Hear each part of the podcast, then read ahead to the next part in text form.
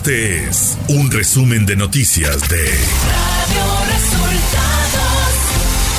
Bienvenidos al resumen de noticias de Radio Resultados. Ya estamos listos para informarle Luis Ángel Marín y Alo Reyes. La mañanera. El presidente Andrés Manuel López Obrador dio detalles de cómo será la ceremonia del grito de independencia del próximo 15 de septiembre, acto al cual no están invitados representantes del Poder Judicial ni del Poder Legislativo.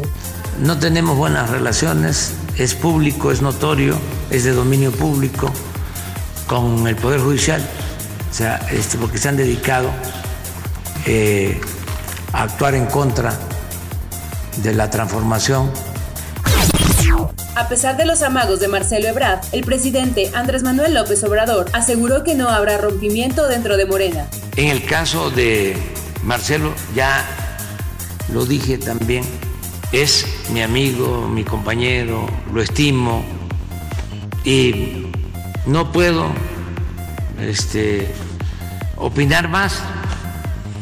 Quisieran nuestros adversarios, porque es natural de que hubiese fractura, una ruptura en el movimiento. No hay eso, ni habrá. El presidente Andrés Manuel López Obrador garantizó que se está trabajando para detener a los responsables de los asesinatos de Fernando García Hernández, delegado de la FGR en Guerrero, y del teniente coronel Víctor Manuel Salas, quien fuera fiscal regional en la Tierra Caliente. Bueno, eh, ya está la investigación en curso, está actuando la Fiscalía General de la República, se está avanzando eh, en eh, detener a los responsables. Radio Resultados. Elecciones 2024.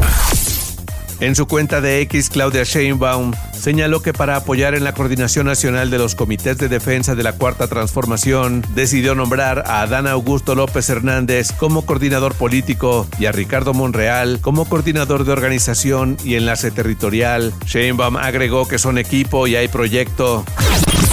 Previamente y a lo largo del día, Ricardo Monreal dio entrevistas a distintos medios de comunicación en las que descartó buscar la candidatura de Morena a la jefatura de gobierno de la Ciudad de México. Expuso que está muy clara la toma de decisiones y no hay forma por ninguna vía. Morena en la Ciudad de México exigió este martes a la alcaldía Miguel Hidalgo promover la clausura e incluso la demolición del fraccionamiento en donde vive Xochitl Galvez, aspirante presidencial de la oposición. Señalan que cuenta con aviso de terminación de obra, pero no tiene el permiso de uso y ocupación, por lo que no puede estar habitado, argumentó el partido en un comunicado.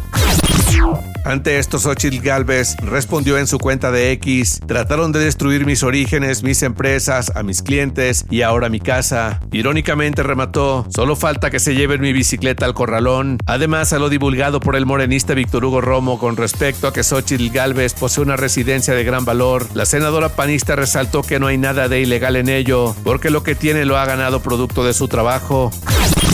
El dirigente nacional de Morena, Mario Delgado, dio a conocer en conferencia de prensa que pedirá a la Comisión Nacional de Honestidad y Justicia del partido que analice de manera profunda y con mucha seriedad la impugnación presentada por Marcelo Ebrard, con la que pide anular y reponer las encuestas del proceso interno. Delgado Carrillo descartó que Marcelo Ebrard esté amagando a Morena con renunciar. No, yo no creo que sea ningún amago, él está en su derecho de, de hacer esta impugnación y bueno, la, la comisión debe dar cuenta de la misma.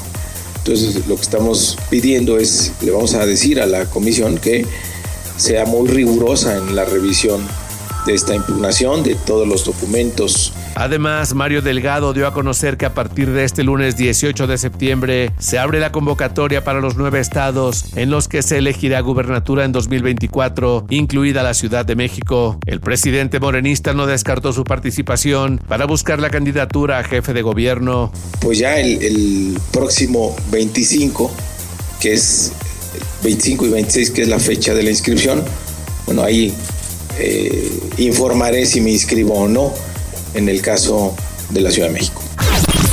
La Comisión de Quejas y Denuncias del INE ordenó retirar material considerado de manera preliminar como propaganda ilegal de Xochitl Galvez y Claudia Sheinbaum, virtuales candidatas presidenciales del Frente Opositor y de Morena, respectivamente.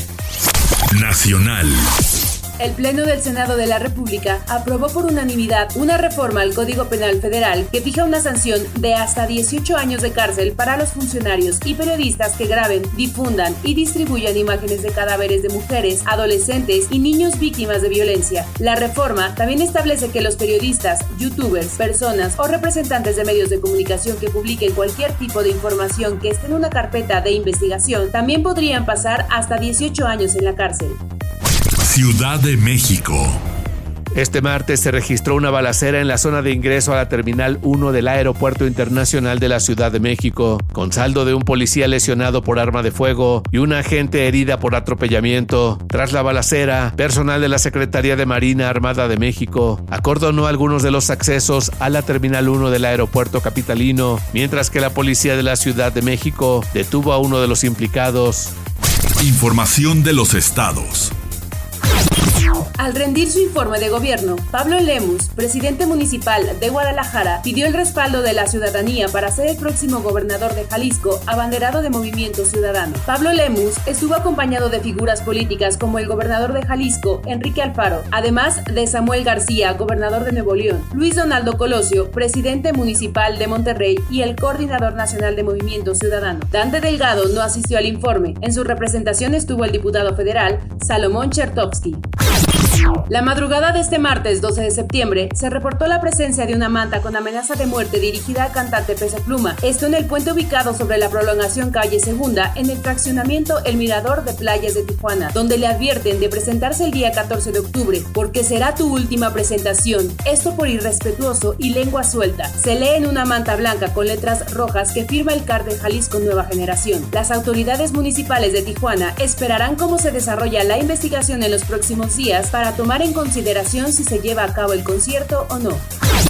Con el objetivo de mostrar al mundo el potencial del gigante de México en la producción de alimentos, la gobernadora de Aguascalientes, Tere Jiménez, inauguró el primer Foro Agroalimentario Internacional Aguascalientes 2023, que representa más de 120 millones de pesos en operaciones comerciales y en el cual participarán 15 países, 200 expositores, empresarios y agroproductores. Tere Jiménez dio la bienvenida a este importante evento que se llevará a cabo en la entidad los días 12, 13 y 14 de septiembre en el Centro de Convenciones de la isla San Marcos, donde se recibirá a más de 15.000 visitantes.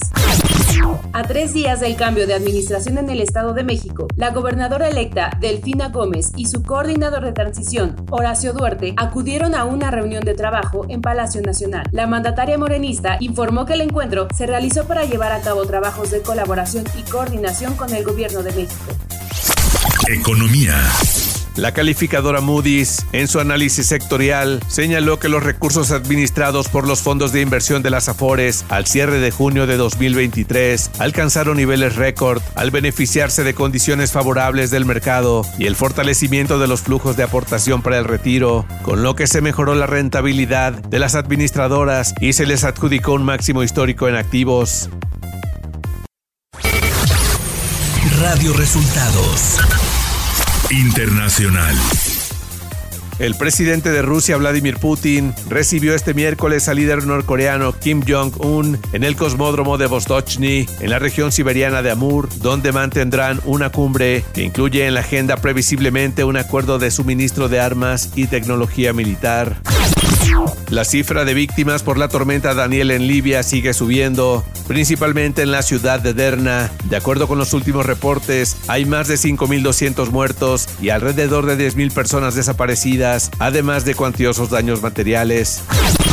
Las fuerzas ucranianas lanzaron un ataque con misiles contra Sebastopol que provocó un incendio en una instalación no civil, informó el gobernador de la ciudad, Mikhail Razvoshayev, en su canal de Telegram. Como resultado del ataque, la información preliminar es de 24 personas heridas. Deportes. Los Dodgers de Los Ángeles retiraron el casillero de Julio Urias en el vestidor del equipo. Esto con motivo a las acusaciones que sufre el jugador por un delito grave de violencia doméstica. Además, retiraron de la casa club del equipo los dos murales que representan al pitcher ganador de la Serie Mundial. El manager de los Dodgers, Dave Roberts, afirmó que es una situación muy desafortunada y triste. En la Liga Mexicana de Béisbol, los Pericos de Puebla igualaron el cuarto juego de la Serie del Rey a dos victorias por bando, después de vencer la noche de este martes 4 a 2 a los algodoneros de Unión Laguna en el Parque de los Hermanos Cerdán. El quinto juego de la serie final se llevará a cabo este miércoles 13 de septiembre en el Parque Hermanos Cerdán con pitchers por definir. Y hasta aquí las noticias en el resumen de Radio Resultados. Hemos informado para ustedes Luis Ángel Marín y Alo Reyes.